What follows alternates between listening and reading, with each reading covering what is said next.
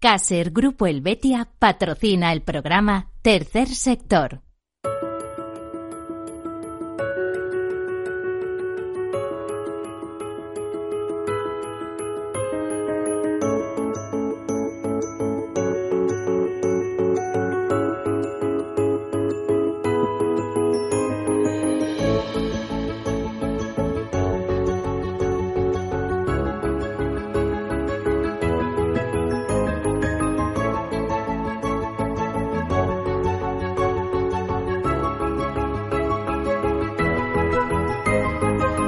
Buenas tardes, bienvenidos, bienvenidos a este programa en el cual hablamos con asociaciones, fundaciones, ONG. Ya saben que para ser ONG hay que ser antes asociación o fundación pero no exclusivamente, porque eso sería el tercer sector social, eh, o lo así denominado. Realmente, tercer sector social o economía social es un concepto mucho más amplio que también abarca cooperativas, mutuas, mutualidades, eh, diversas formas de asociación laboral, etcétera, etcétera.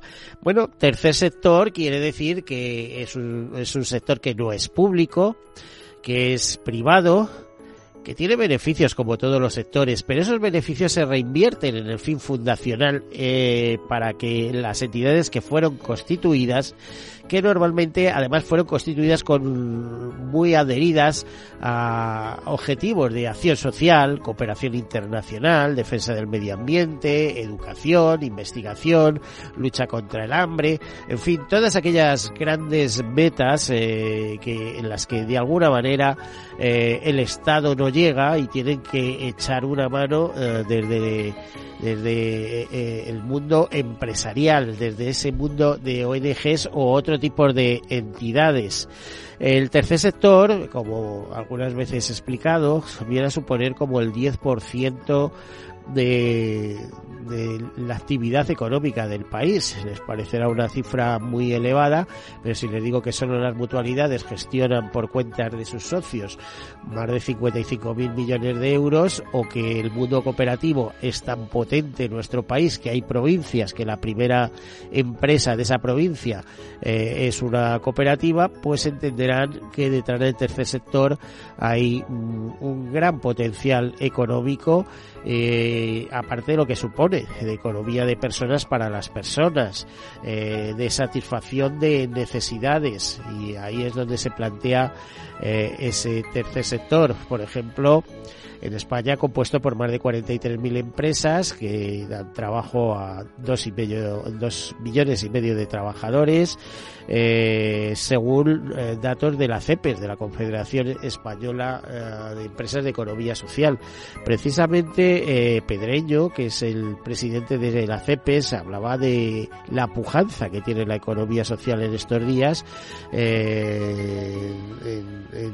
en, todos los aspectos. Decirles también que este tercer sector, de alguna manera, también representa la solidaridad mercantilmente organizada. Es un principio parecido al del seguro en estos casos, eh, si en el seguro la mutualización de los riesgos, en el tercer sector esa solidaridad mercantilmente organizada va destinada a ser eficaces, a que las acciones que se realizan sean eficaces. De ahí que normalmente estas entidades dedicadas a a, diversos aspectos, como les decía, acción social, etcétera, pues normalmente de la recaudación que obtienen eh, vía donaciones empresariales o de particulares o subvenciones por parte de instituciones eh, que van desde el Estado a los ayuntamientos, pues eh, destinen un 20% a gastos de gestión y un 80% a, a gastos de ejecución eh, sobre, eh, sobre campos, sobre, eh, sobre temas que tienen que realizar. Bueno, pues hecha esta presentación, comenzamos con algunas notas de actualidad y entramos en nuestra temática, hoy con un invitado importante. Comenzamos. Pues hoy les recuerdo, es el Día Mundial de Televisión. ¿eh? ¿Por qué se celebra ese Día Mundial de Televisión hoy? Pues eh, eh, en este día eh, o en esta jornada lo que se pretende es promover el uso responsable de la televisión, reivindicándolo como uno de los principales canales de información para la sociedad, para el público.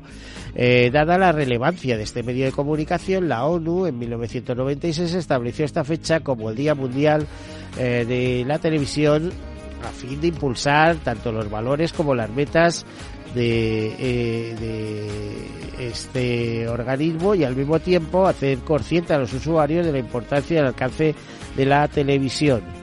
Eh, bueno, pues eh, decirles que eh, año tras año, este 21 de noviembre, se celebra el Día Mundial de la Televisión, una jornada que rinde homenaje a uno de los canales de comunicación por excelencia a nivel global y que si esa fecha lleva vigente desde el 17 de diciembre de 1996, para mencionarla, es porque la Asamblea General de Naciones Unidas proclamó la instalación del Día Mundial de eh, la Televisión cada 21 de noviembre conmemorando el primer Foro Mundial de la Televisión que se llevó a cabo en la UNI.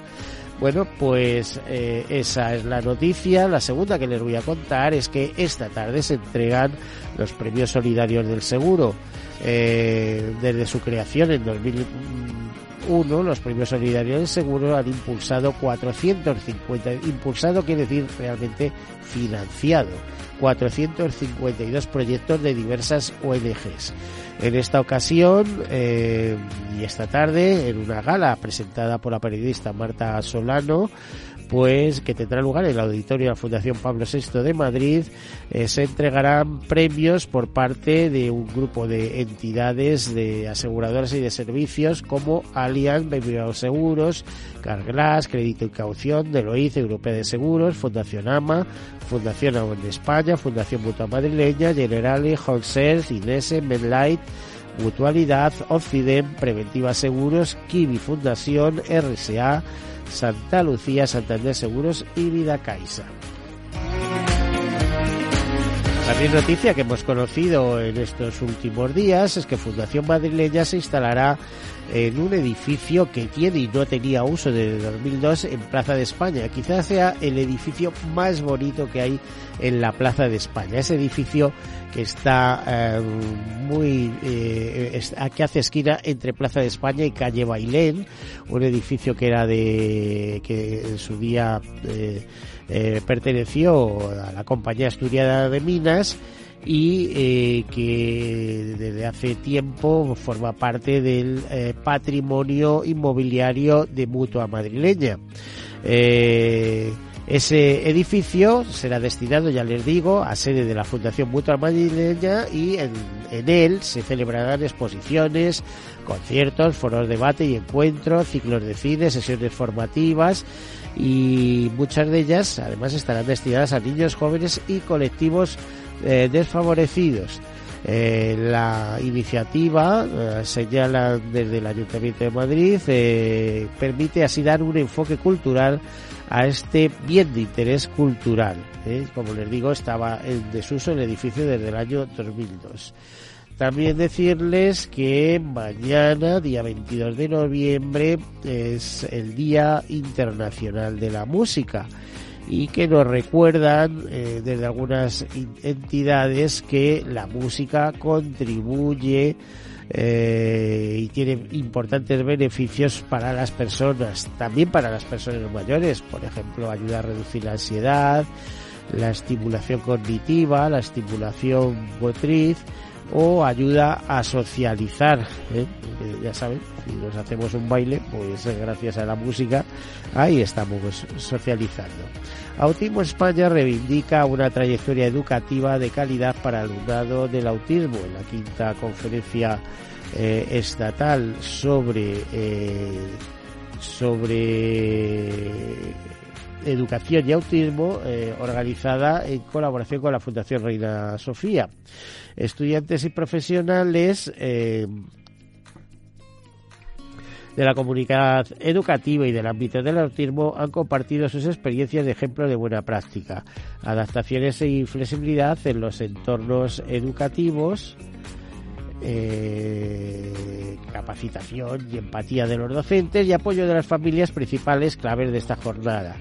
Bueno, pues eh, continuamos. Nos dicen que la violencia de género aleja de empleo a 7 de cada 10 mujeres víctimas. El 65 por ellas quiere trabajar, pero no se siente con la autoestima suficiente, mientras que el 35% ha tenido que dejar su trabajo por presión de su pareja.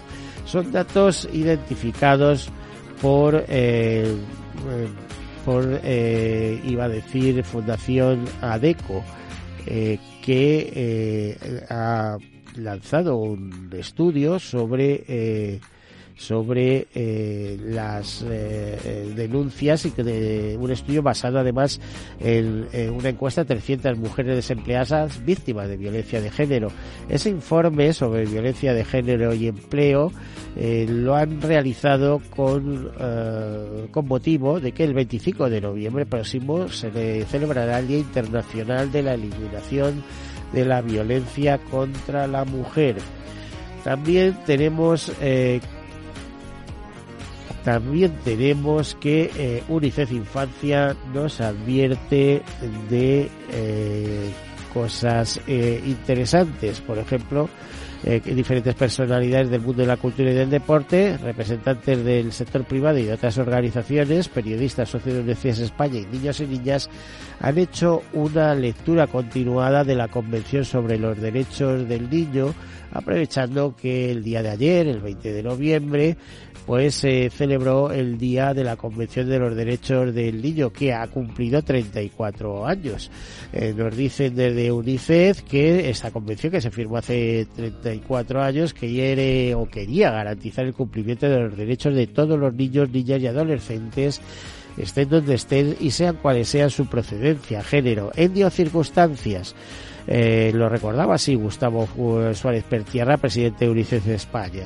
Y seguía diciendo, sin embargo, tres décadas después asistimos a un momento muy duro para la infancia, con conflictos, desastres naturales, pobrezas, efectos de cambio climático, con retos que debemos abordar para lograr mejorar la vida de los niños y niñas, especialmente los más vulnerables. Por eso, aunque la actualidad sea desesperanzadora, desde UNICEF no damos un paso atrás. No podemos dejar de enfrentarnos con los problemas que tan radicalmente condicionan el futuro de la humanidad. Es una cuestión moral, nunca un enfoque centrado en los niños primero ha sido más crítico que hoy, decía el presidente de UNICEF de España. Bueno, y eh, alguna noticia más de este tercer sector, que el, por ejemplo, que el Congreso de Felicidad Auténtica reúne a 300 personas en Alicante para afrontar la vida con optimismo. Eh, bueno, pues eh, expertos internacionales del Cuchi de motivacional como Juan, Juan Maquelle, Fabián Villena y Lucio Fernández compartieron las claves sobre cómo buscar el lado positivo a, las cosas de la vida. Y una noticia pues casi casi de última hora, ¿no? Por ejemplo, eh, el, proyecto fundación, de Fundación Vía Aportación, el proyecto Reyes Majos, busca 2.500 Reyes Majos para ayudar a personas adultas en situación vulnerable y dicen que el procedimiento es muy sencillo. Miles de voluntarios reciben una carta o eh, una carta a los reyes y hacen realidad los deseos de personas adultas y familias en situaciones desfavorables por Navidad. Blanca Piera Miguel, directora de la Fundación Vía Aportación, dice que los Reyes Majos no conocen personalmente a la persona que le escribe la carta, pero a través de los deseos que se les pide y la respuesta de sus regalos, viven la experiencia de ayudar a personas en situación desfavorable. Curiosamente, esta iniciativa coincide con una que llevaba a cabo una organización de corredores eh, de Madrid, en Madrid, bueno, en toda España, porque esa organización es una organización de las más grandes del país, con FECOR era la organización, ¿eh? y pues trataba de eso, de queridos Reyes Magos también, de convertir a las personas que se adhirieran a eso en Reyes Magos eh, para una ocasión.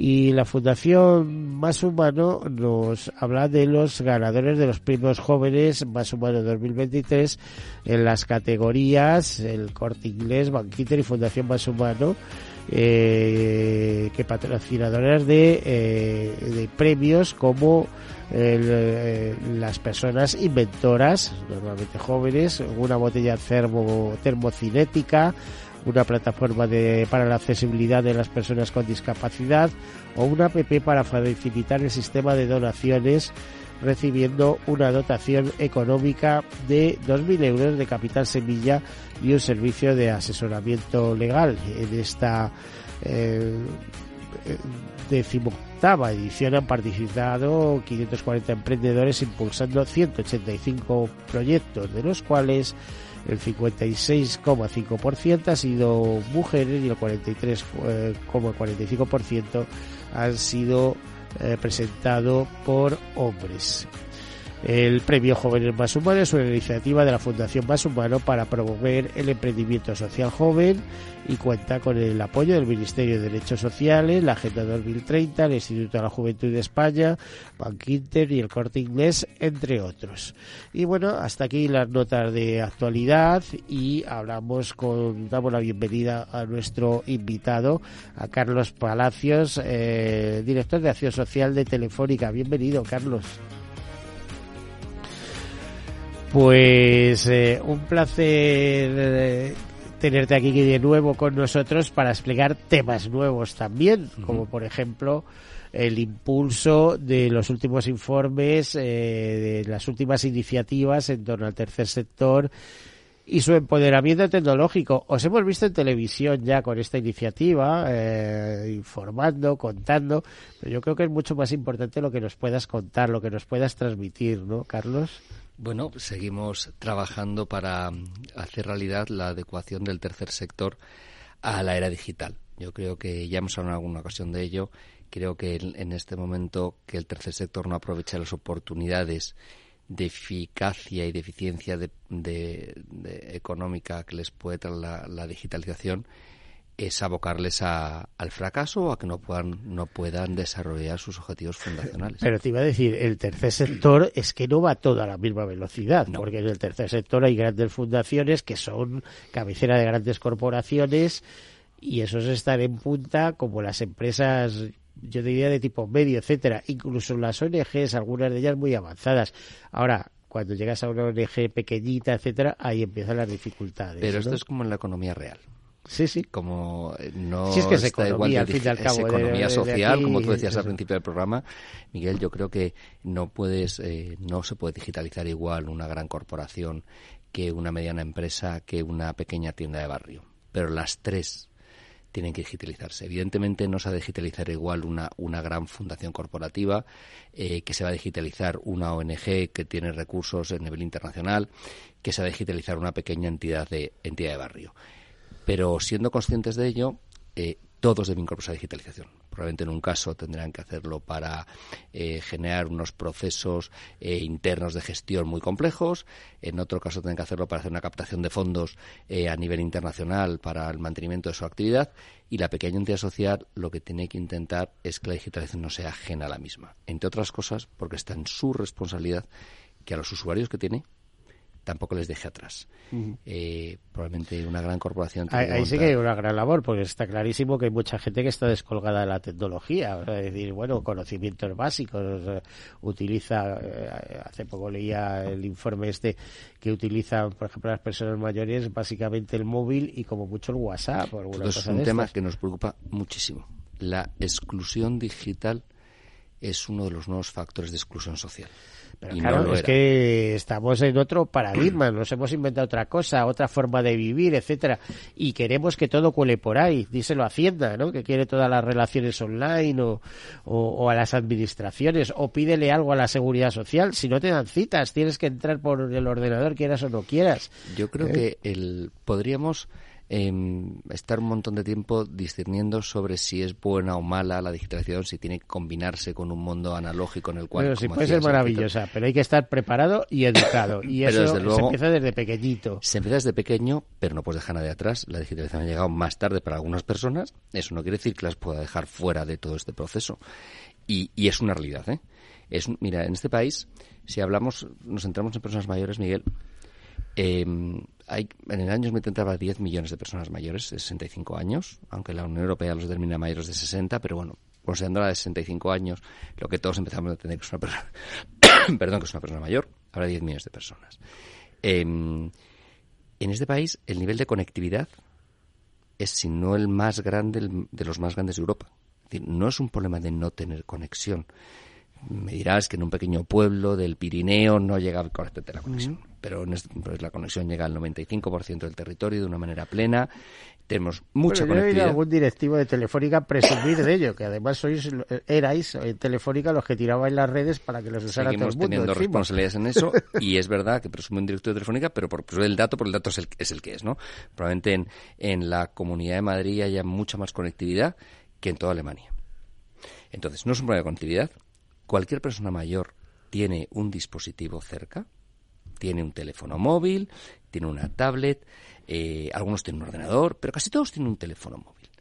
Em, con lo cual no es un problema de dispositivos, como pasa en otros sitios, no es un problema de conectividad, como pasa en otros sitios, es un problema de capacitación, es un problema de perder el miedo, tener el conocimiento, perder el miedo y mantener la inquietud. Pero parto una premisa, si yo a una persona mayor la saco del mundo digital, le estoy coartando su relación social real. Y es más, mantenerse activo en el mundo en el que, en el que vive actualmente. Bueno, pues es una buena disquisición. Ahí la dejamos porque nos vamos a publicidad y enseguida continuamos. Hasta ahora.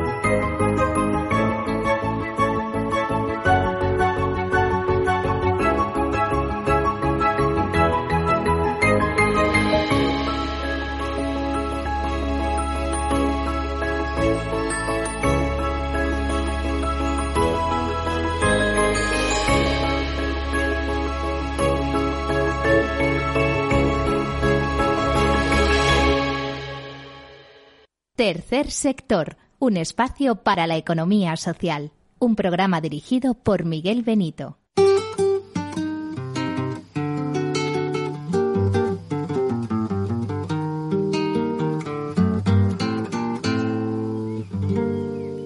¿Qué tal su café? ¿Cómo estuvo su agua y panela? Qué buenas arepas las que prepara doña Rubiela.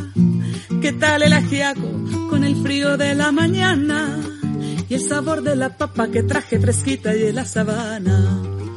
Discúlpeme si interrumpo su desayuno. Para salir de las dudas es el momento más oportuno. Dígame usted si conoce la molienda o el azúcar es solo una bolsa que le compran en la tienda. Y cuénteme qué sabe de su tierra Cuénteme qué sabe de su abuela. Cuénteme qué sabe del maíz. ¿O acaso ha olvidado sus antepasados y su raíz? Dibújeme el árbol del cacao. Mientras se toma ese chocolate con pan tostado. Dígame su merced, ¿qué sabe del asadón? Ese es el que le trae a usted las sopitas al cucharón y cuénteme qué sabe de su tierra. Cuénteme qué sabe de su abuela. Bueno, pues no es Colombia exactamente, pero nos vamos a El Salvador, que pilla por allí cerquita. Y digo que nos vamos a El Salvador eh, y, van a ver la razón de por qué les hablamos del Salvador. Tenemos eh, el teléfono Aurora de Rato Salazar Simpsons, que es una de las responsables de la Fundación Padre Arrupe. Aurora, eh, buenas tardes. Buenas tardes, Miguel. ¿Cómo ah, estáis? Bien, no sé tu cargo exactamente.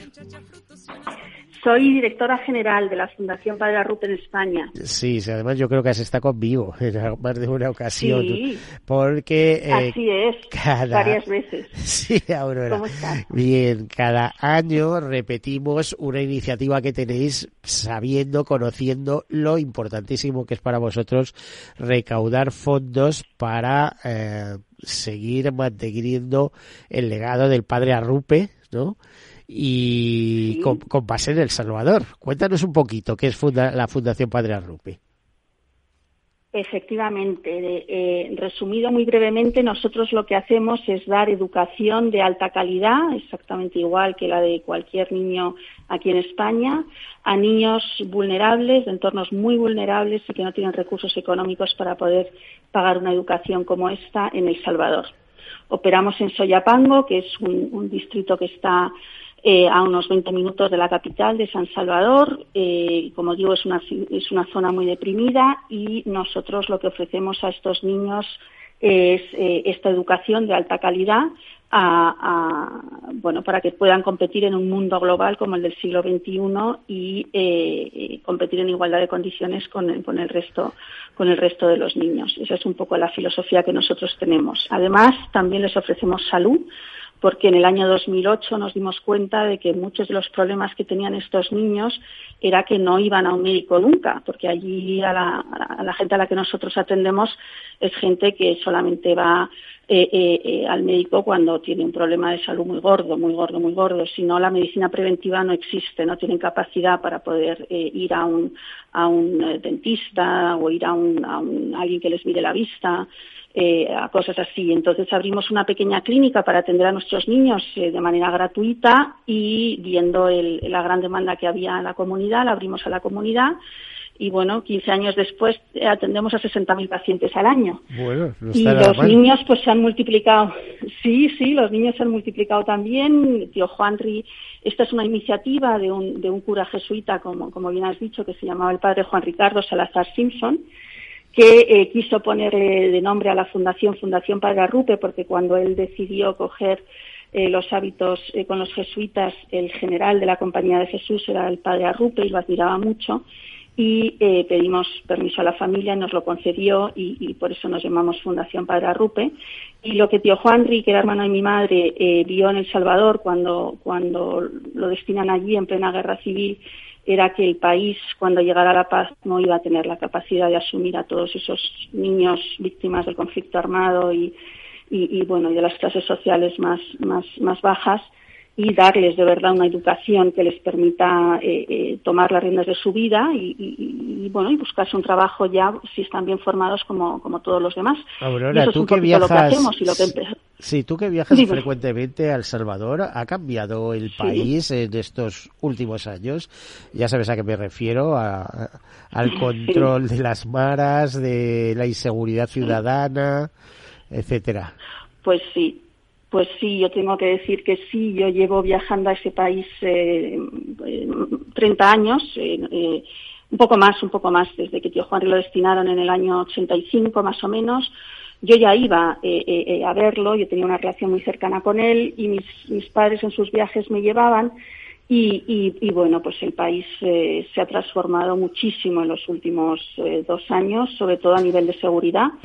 Eh, hay que tener en cuenta que El Salvador, que esto no lo sabe mucha gente, en el año 2015 fue el país en paz más violento del mundo. Eh, hay que tener en cuenta que El Salvador es como nuestro Badajoz, es decir, es un país muy pequeñito, con una densidad de población enorme, como la comunidad, más que la comunidad de Madrid, seis millones eh, y medio, un poco más de, habitantes. Y bueno, pues las maras o pandillas callejeras tenían completamente tomado el control del país el presidente que, que, está ahora mismo en, el, gobierno, que se llama, sí, eso es, Nayib Bukele, eh, hace dos años instauró un plan de control territorial después de un fin de semana eh, negro y aciago en el que las eh, pandillas mataron a 89 personas, insisto, en un país del tamaño de nuestro Badajoz. O sea, hay que entender que, que eso pasara en Badajoz, ¿no? Eh, bueno, pues eh, puso en marcha un, plan de control territorial, como, como lo llaman ellos, eh, en varias fases. Y eh, desde entonces hasta ahora, mm, bueno, pues se han detenido a un montón de personas. creo que ahora están en 71.000 y eh, construyó otra cárcel y eh, desde luego la población a la que nosotros atendemos eh, el nivel de seguridad actual no tiene absolutamente nada que ver con ese que comentó del año 2015 claro bueno, estamos aquí compartiendo mesa con Carlos Palacios, que es el director de acción de Telefónica, y nos comentaba hace un momento que ellos en algún aspecto os han echado una mano, como, Yo creo que desde, desde Profuturo sí que hemos colaborado con la Fundación Juana Rupe y también aquí en Madrid hemos hecho algunas cosas hace, hace tiempo, me parece ¿Tú, ¿tú recuerdas a Aurora? Sí, claro que sí, claro que sí. Eh, eh, eh, Telefónica nos, nos, nos, apoyaba muchísimo, sobre todo al principio de los tiempos, cuando nosotros empezábamos en el año 92, eh, eh, fueron grandes artífices de que este concierto que ahora vuelve pudiera, pudiera realizarse y efectivamente con una iniciativa que ellos tienen maravillosa que se llama Profuturo, como, como dice Carlos. Carlos, ¿qué tal? Encantada de saludarte. que, no te, que no te he dicho nada. ¿Cómo estás? Eh, eh, efectivamente, nosotros somos el implantador, eh, uno de los, hay dos, uno de los implantadores en, El Salvador del programa Profuturo. Eh, que, que, al final lo que llevan es educación digital a, las, a unas escuelas públicas en zonas muy muy de difícil acceso dentro de dentro del Salvador. ¿cuántos estudiantes atendéis ahora mismo en vuestros colegios? ¿A cuánto? Bueno, y pues mira, también las carreras, etcétera, ¿no? Pero Sí, sí, nosotros ahora mismo, eh, como te digo, hace 70 años empezamos con 100 alumnos, ahora mismo en, nuestro, en nuestras instalaciones de Soyapango tenemos 1.852, eh, para el año que viene eh, rondaremos casi los 2.000, y con estas ayudas que, hacemos eh, y que implementamos para terceros y que ayudamos al Gobierno, pues en estos años hemos llegado a impactar en, en, más de 50.000 niños, o sea que es un, es un número bastante, bastante importante. Y nosotros siempre nuestra idea de intentar llevar educación de alta calidad a gente que no tiene acceso a ella, porque creemos que la educación al final es, es la transformadora del mundo, ¿no? y, y, bueno, eso es lo que hacemos. Eh, a ver, y vamos a concretar ahora en cuál es el mensaje que queréis hacer respecto a ese concierto, a esa gala que eh, por estas fechas eh, hacéis todos los años, eh, buscando recaudación de fondos. Que por cierto, no sé si este año tenéis un acto o dos. Eh, explícanoslo.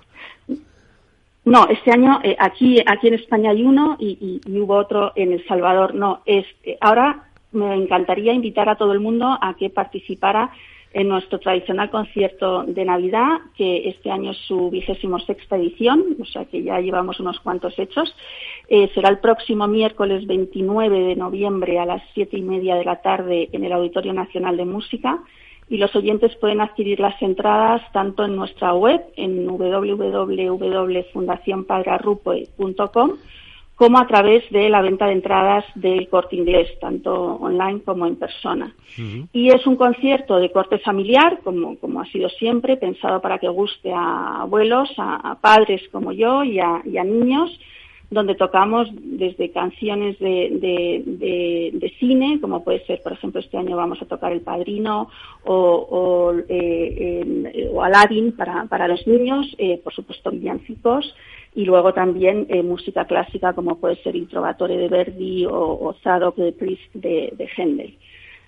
se trata de un concierto para que guste a todos, las, las, canciones que tocamos todo el mundo las ha escuchado y, y acaba siendo un muy bonito un buen momento para, para celebrar el comienzo de la Navidad todos juntos y, con ese espíritu navideño ayudar también a quienes más lo necesitan. Bueno, pues ahí queda el mensaje. ¿Alguna cosa más que añadir, Aurora? Pues nada, los que no puedan asistir por cualquier motivo también pueden comprar eh, filaceros sí, en, en, a través de esas dos webs o hacernos un Bizum en el 00747 en, las, en los bancos que tienen, que tienen Bizum para, para poder donar a ONGs y yo agradecer a todo el mundo que, que, nos ayude, a aquellos que creen que la educación de calidad es lo que transforma el mundo. Estamos aquí para, para recibir sus ayudas y poder canalizarlas y entre todos hacer que este mundo sea un poquito mejor. Bueno, pues ahí queda el mensaje y no te perdemos la pista, ¿eh? o no la pierdas a nosotros, ¿eh? seguiremos en contacto y que os vaya muy bien el congreso con lleno total. ¿eh? ¿Cuáles son las perspectivas? ¿Se llenará? ¿No se llenará el auditorio? Bueno, pues espero que sí, espero que sí. Las perspectivas son muy buenas, y, y pero como digo, todavía quedan entradas, o sea que si, que si alguien se anima, eh, por favor que no deje de asistir, que lo que sí que puedo asegurar es que les encantará. Tenemos alguna sorpresa este año también, que siempre me gusta eh, poner algo que la gente no se espera y que estoy segura de que les, hará soñar y disfrutar todavía más. Bueno, pues ahí queda el mensaje. ¿eh? El concierto, 29 de noviembre, que ya está casi a la vuelta de la esquina, eh, y con ello, mm, pues iniciamos la Navidad todos, ¿no? Así es, iniciemos la Navidad de la mejor manera posible. claro que sí. Aurora de Ratos Salazar Simpson, directora de la Fundación Padre Arrupe, muchas gracias por estos comentarios, por estar aquí con nosotros de nuevo. Muchísimas gracias a ti, Miguel, por, por, por atenderme y por, y por darme este espacio. Te lo agradezco mucho. Bueno, a todos ustedes. Continuamos con Carlos Palacios, eh, nuestro director de Acción Social de Telefónica, y estábamos hablando de algo tan interesante como es llevar eh, la tecnología a aquellos colectivos que por unas u otras razones eh, tienen dificultades. Y nos estamos fijando mucho en los mayores, que ha sido objeto de, de estudio preferente últimamente por vosotros, por Fundación Telefónica. ¿Y qué es lo que habéis visto? Que eh, el, el, mayor eh, tecnológicamente se queda marginado en muchas se ocasiones. Queda... fuera de lo que el circuito de digitalización está trayendo a todo el mundo, con lo cual se queda fuera de oportunidades. Solamente por compartir algunos datos, Miguel, contigo y con los oyentes. Eh, antes del WhatsApp. Eh, es la única herramienta en la cual los ratios de utilización son iguales entre una persona mayor de, de 60 años y una persona menos de 60 años. Solamente pero mm, en el e-commerce, en, en todo el comercio electrónico, pues mientras que los ratios de incorporación de la sociedad son de un 65, un 70%, en el mundo de los mayores es de un 23%. Eh, más de la mitad son no me mayores. Extraña, ¿eh? yo ya me considero mayor y te diría que bueno, comprar cosas por internet, eh, no sé cómo te diría, viajes, etcétera, sí, pero en otras cosas hay cierta inseguridad, meter los datos por tarjeta, tal, que luego vienen muchos problemas, ¿eh? Y de, bueno, sí. compras en Amazon, eh, pero a veces compras lo que no quieres comprar, luego vienen los libros de las devoluciones, yo creo que estamos, somos de otra época. Sí, pero la época que vivimos es esta. Eh, eh, yo, mira, mi abuela siempre decía que ya nunca voy a utilizar la lavadora porque era de, de la época de la, de, la, de la tabla de lavar en el río, ¿no? Pero acabó en la lavadora, lógicamente, por mucho que se resistiera. Eh, y creo más que no podemos dejar a las personas mayores fuera de, por lo menos que tengan la oportunidad. Luego está la decisión de la utilización, no, pero tengan la oportunidad. Decía antes que, eh, fíjate, más de la mitad, sobre la mitad, 48-52% de personas mayores no utilizan el correo electrónico. Puede ser que lo tengan, pero no utilizan. Eso les va a impedir incorporarse a muchas cosas, a comprar un viaje que tú decías antes, a, a que le a que le una determinada bueno, información. Está el teléfono, ¿no? Lo que pasa que Iberia sí. si le compras un billete te cobraba, igual ha cambiado, pero te sí, cobraba sí. 25 euros sí, por, por tramitar está el teléfono, pero, ¿no? pero fíjate pero que hay, pero, billete, pero hay muchos ámbitos en los cuales la digitalización es importante. Hay uno fundamental, ¿eh? y que siempre se nos olvida. Una persona de 65 años no es una persona que tenga que dedicarse al ocio solamente. El colectivo de personas es un colectivo muy heterogéneo. En 10 millones de personas hay de todo. Gente con mucha capacidad todavía de seguir aportando a la sociedad de verdad. Y no parece que vinculamos a personas mayores como un colectivo homogéneo que lo que tienen que hacer a partir de los 65 es cuidar a sus nietos los que los tengan y, e ir al cine. No. Una persona de 65 a 66, 67 años puede seguir activa en el mundo laboral también. Y aparte, cada vez los, es más necesario que se mantengan activos en el mundo laboral, las perspectivas y, los, y, todo, lo, todo el desarrollo legislativo está permitiendo que eso suceda, con una compatibilización de modelos híbridos entre pensión y continuar el mundo laboral activo, que además hace que no se agotan que necesitan muchos desarrollos todavía ¿eh? sí todavía perfecto porque... pero pero creo que la digitalización también es una oportunidad para esta gente. Pues tú dices que la gente puede seguir aportando ¿por qué una persona de 65 o 66 años tengo que apartarla del mundo laboral. Pero es que si le si sigue de alguna manera, como decida, como determine, como se le permita seguir conectado con su aportación porque emprende un negocio, porque ayuda a mentorizar a gente joven o porque asesora a otros en la manera en que considere, tiene que estar incorporado en el mundo digital porque si no se perdería. Tiene que saber lo que son, es la, el desarrollo colaborativo, tiene que saber lo que es una red social, tiene que saber cómo el marketing digital puede afectar, tiene que saber cómo se trabaja en Agile o en metodologías eh, Scrum o CRAM. O sea, esas cosas tiene que conocerlas. Entonces, eh, hay de todo. Yo creo que el gran error que hemos cometido las personas mayores es dos. Uno, el tratarles todos por igual. Entras en un colectivo que sean mayores y parece que ya todos son iguales, no es real. Y luego el que se ha perdido un poco de tiempo en luchar en que el área digital no era para ellos. En vez de emplear ese tiempo en ayudarles a adaptar le hará digital a su realidad y incapacitarles, incapacitarles para ello.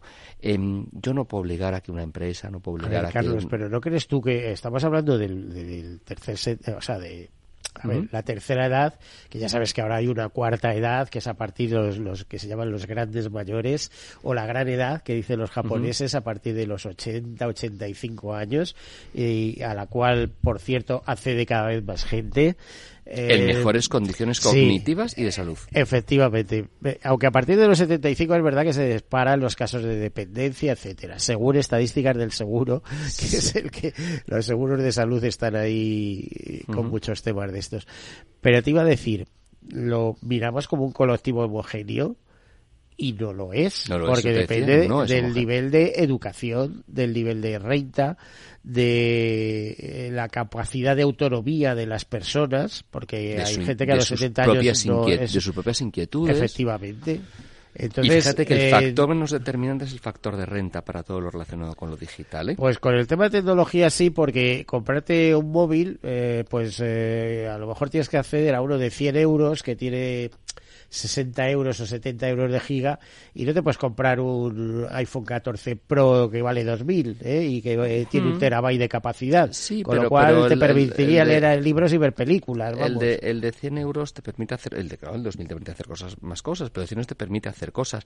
Pero es que ya no solamente es un teléfono móvil, es que cada vez las televisiones que la gente mayor tiene en su casa también tienen cada vez más plataformas que tienen que consumir, es que también hacen mucho relacionamiento con su banco, es un relacionamiento telemático, relacionamiento con la administración por un relacionamiento telemático, y yo no puedo obligar a que el mundo cambie porque la telematía o la digitalización es que ha llegado para todos. Es que ahora mismo cualquiera de nosotros vivimos rodeados de un mundo digital y eso no voy a cambiarlo. Yo no puedo obligar a que una empresa tenga una sucursal bancaria en el último pueblo del último punto recóndito de España. A ver, Carlos, es que yo en esto, eh, yo como yo ya soy un poco mayor, soy muy combativo.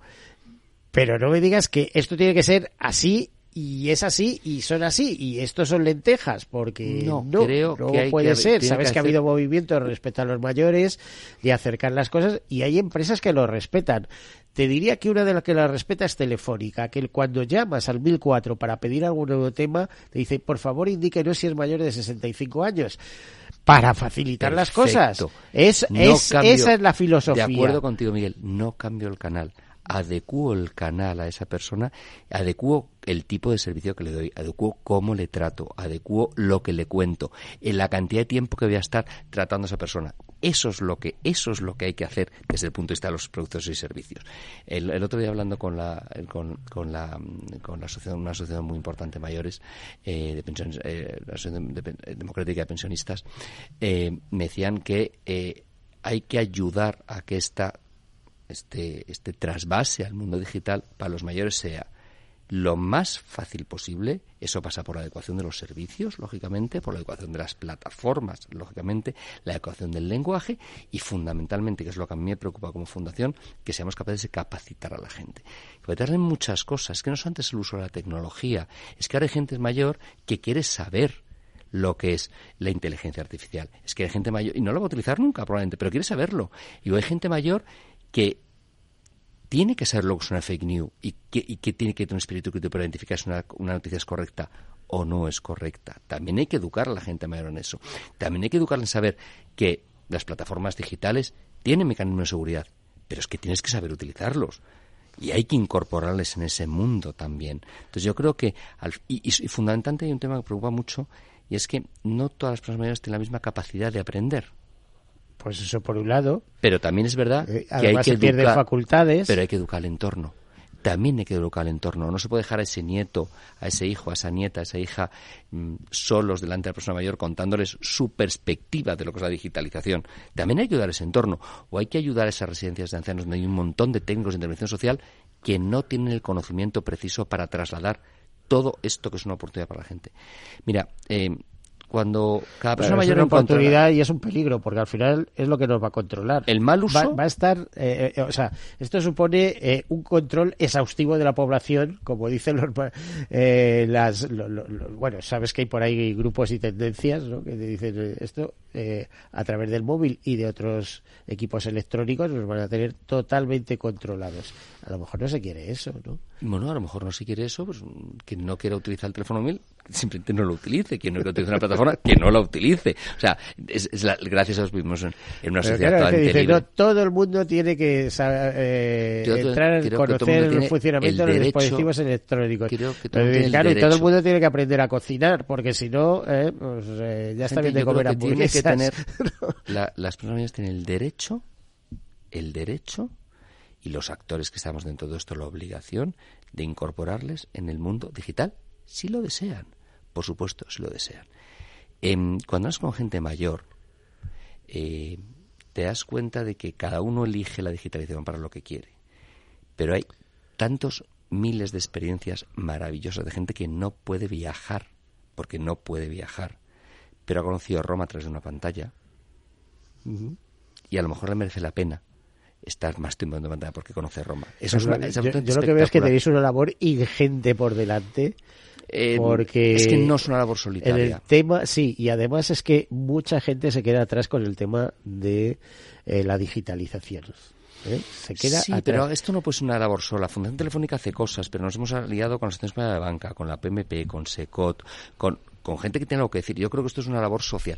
Y es una labor social, bueno, una cosa todos esos son importante. intelectuales. eh. Hay que ir al ámbito rural, ahí hay que ir a otros ámbitos donde esto les es absolutamente ajeno. Yo- yo- yo- Ahora, eso sí, miran al cielo y saben el tiempo que va a hacer. Sí, pero fíjate, es curioso. Eh, Tuvimos una iniciativa a lo largo de este año que a mí me encantó y es que en el ámbito rural, hablando de, eh, de un- algunas comarcas de Extremadura y de Aragón, en el ámbito rural formábamos a los niños y niñas de un instituto de referencia, evidentemente instituto que daba cobertura a una, a una pedanía bastante grande, les formábamos en uso responsable y seguro de la tecnología.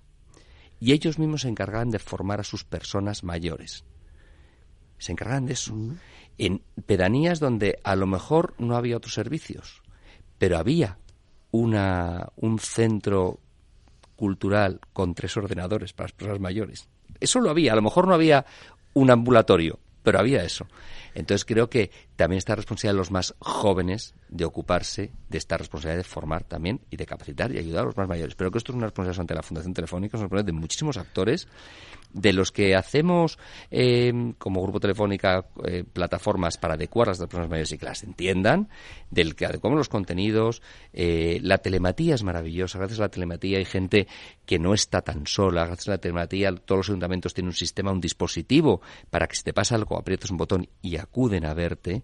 ¿Vale? Esa parte muy positiva de la tecnología no es la que suelen salir en los medios, pero es la realidad de la digitalización. También te permite el Big Data y este control de datos que tú decías, pues adelantar la prevención de determinadas enfermedades, que también es bastante espectacular, y también te permite que tu teléfono controle, controla algunas cosas, pero también controla tu, tu ritmo cardíaco, también controla otra serie de cosas que son maravillosas. Y te acerca al conocimiento. De hecho, cuando llegas al médico, muchas veces llevas con la tarea media aprendida y de estos son los que llamamos pacientes 2.0. Sí, pero to- todo el mundo tiene la- la- la- el derecho de, si quiere, estar capacitado para eso. Y de hecho, repito, la capacidad no solamente de las personas mayores, también en el entorno. Hay muchísima gente, lo decías tú al principio, eh, la, la dependencia cada vez es una realidad eh, económica, una realidad económica mayor, hay mucha más gente que va a dedicarse al tema de dependencia, es un, va a ser un sector económico en sí mismo y con un importante impacto en la productividad de este país y en el, y en el Producto Interior Bruto. Y, y, y- y, por tanto va a haber un montón de, de profesionales dedicados a atender a personas cada vez más mayores. Les tendrá que atender de una manera integral. Una integral es darle cuidados, eh, eh, pero también ayudarle a manejarse en la era en la que en la era en la que en la que viven. ¿Y por qué voy a excluir a una persona mayor la oportunidad de viajar? ¿Por qué voy a excluir a una persona mayor la oportunidad de comunicarse? La cantidad de bien que a las personas mayores le ha hecho en la pandemia contar con un dispositivo electrónico el bien que les ha hecho a los programas contar con un dispositivo electrónico, porque se permite durante 3-4 meses mantenerse simplemente viendo la cara de alguien cuando viven solos.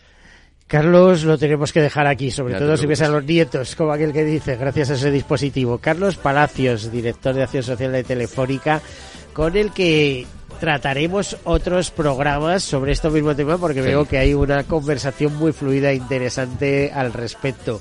La incorporación de diversos colectivos sociales a la tecnología, ¿eh? que no siempre es fácil, ¿eh? que hay dificultades a veces. Muchísimas gracias, Carlos, por acompañarnos. A, todos ustedes, desearles feliz semana. Y bueno, ya saben lo que suelo decir, que lo mejor siempre está por llegar. Seamos positivos.